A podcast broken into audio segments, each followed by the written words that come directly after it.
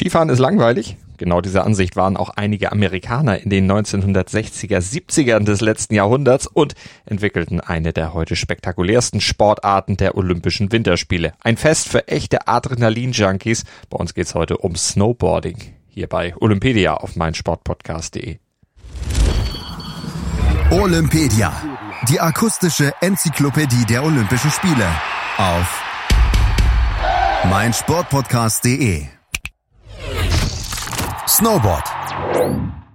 Es klingt erstmal wie eine Schnapsidee. Ein Brett aus einer Sperrholzplatte mit Riemen für die Füße drauf und damit dann den Berg runterfahren. Doch genau das machte MJ Burkett bereits im Jahr 1929. Es war so etwas wie die Geburtsstunde des heutigen Snowboards, auch wenn das damals noch niemand wusste und auch nicht so nannte. Zu sagen, Burkett hätte das Snowboard erfunden, wäre jetzt aber auch nicht ganz richtig, denn immer wieder waren Menschen in der Geschichte auf solchen Gefährten Hügel runtergefahren. Aber so richtig kommerziell wurde es dann erst Mitte der 60er nach einer Idee, die eigentlich als Kinderspielzeug gedacht war. 1965 entwickelte der Amerikaner Sherman Poppen den sogenannten Snurfer. Der Chemiker verband zwei Skier miteinander und befestigte an der Spitze ein Seil, um es zu halten und unter den Füßen zu stabilisieren. Es sollte eigentlich nur ein Spielzeug für seine Tochter sein. Doch schon bald wollten auch die Freundinnen seiner Tochter das neue Spielzeug haben. Und so ließ Poppen seine Idee schützen und in Serie herstellen. 1966 verkaufte er mehr als eine halbe Million Snurfer. Doch obwohl er sogar Wettbewerbe im Snurfen veranstaltete, blieb es für die große Menge nur ein Spielzeug für Kinder. An diesen Wettkämpfen nahm auch ein gewisser Jake Burton teil und als der 1977 seinen Abschluss an der New York University gemacht hatte, widmete er sich dem Bau verschiedenster Versionen des Snurfers, um etwas Geld zu verdienen. Als er dann mal wieder an einem Wettbewerb teilnahm, überraschte er die Konkurrenz mit einer ganz eigenen Kreation.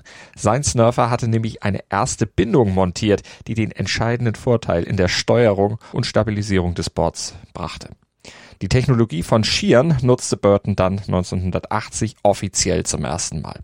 Parallel zu Burton versuchte auch ein anderer sein Glück, Tom Sims. Er war besessen vom Skateboarding und wollte ein ähnliches Gefühl im Schnee erleben. Dazu klebte er einfach ein Stück Teppich auf ein Holzbrett und schraubte ein Alublech drunter. Zugegebenermaßen waren das noch ziemliche Amateurboards, aber Sowohl Sims als auch Burton sind echte Pioniere des Snowboardings. Und spätestens als Sims 1980 einen finanziell lukrativen Snowboard- und Skateboard-Deal mit der Gesellschaft Vision Sports einging, war der Weg zum großen Hype geebnet. In den 1980ern wurden Snowboards, die schon deutliche Ähnlichkeiten zu den heutigen Boards auf Wiesen in den USA wie wild verkauft. Vor allem unter den Teenagern und 20-Jährigen. Im Jahr 1982 fanden im Bundesstaat Vermont die ersten nationalen Snowboardrennen statt. In den nächsten Jahren wuchs die Community und die USA Open Snowboarding Championship entstanden ein bis heute ausgetragenes Event. Für Skifahrtraditionalisten war der neue Sport aber nicht zu greifen. Sie erkannten ihn nicht an und setzten sich dafür ein, dass Snowboarding in den Skigebieten verboten wurde. Und so waren im Jahr 1985 nur in 39 von 600 Ressorts Snowboarder auf den Pisten erlaubt.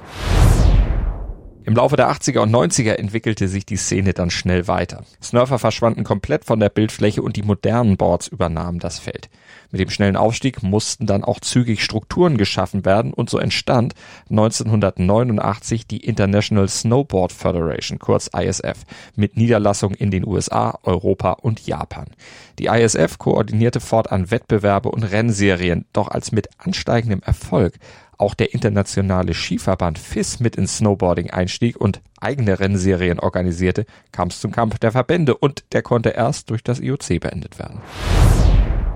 1995 wurde Snowboarding zur olympischen Sportart erklärt und das IOC vergab die Verwaltungsvollmacht in die Hände der FIS.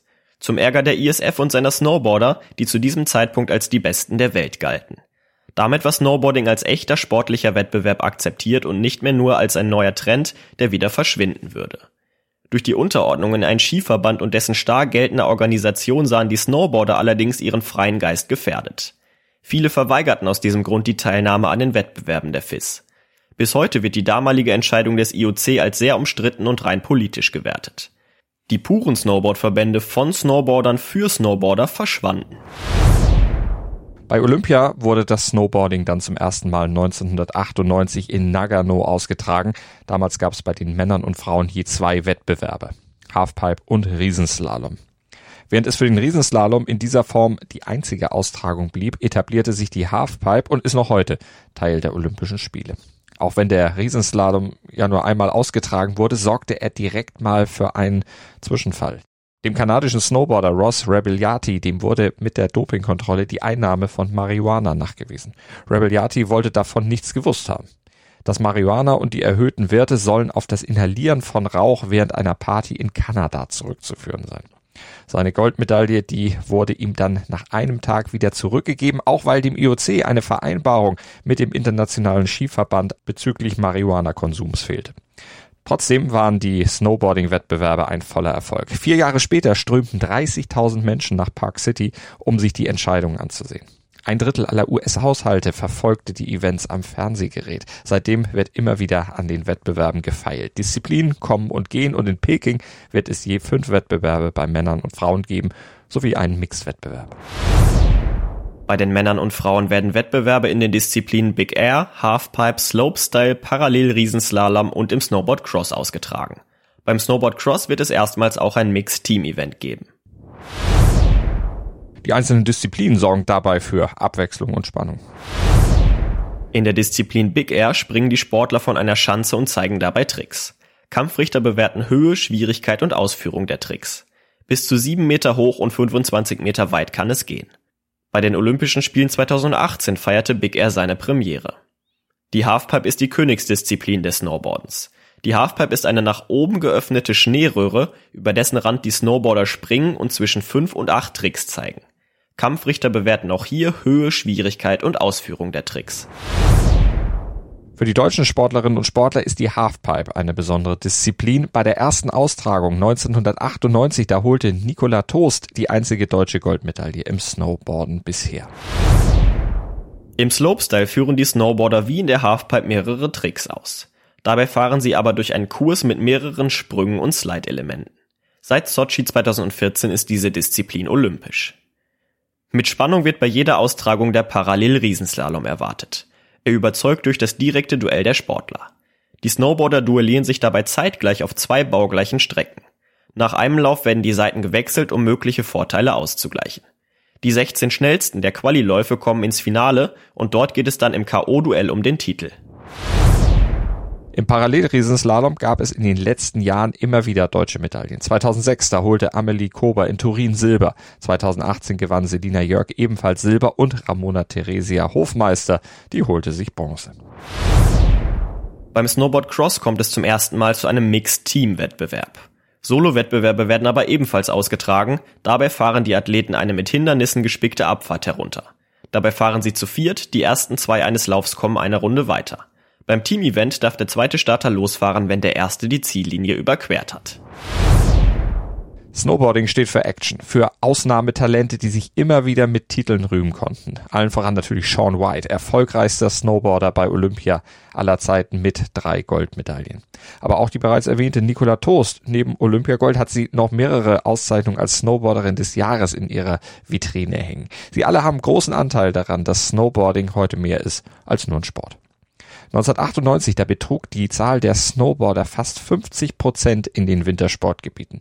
Die meisten davon akzeptieren mittlerweile Snowboarden. Zudem hat Snowboarding zahlreichen Sportarten dazu verholfen, ihre Grenzen neu auszuloten. Die derzeit neue Generation der Freeskier lebt diese Grenzen eindrucksvoll aus. Doch alle diese Sportarten eint eines, sie sind mehr als nur ein Sport. Es sind Lebensphilosophien. Zum Abschluss fassen wir noch die wichtigsten Fakten kurz und knackig zusammen, die ihr zum Snowboarden bei den Olympischen Spielen kennen solltet, damit ihr mitreden könnt. In Peking finden elf Entscheidungen zwischen dem 5. und 15. Februar statt.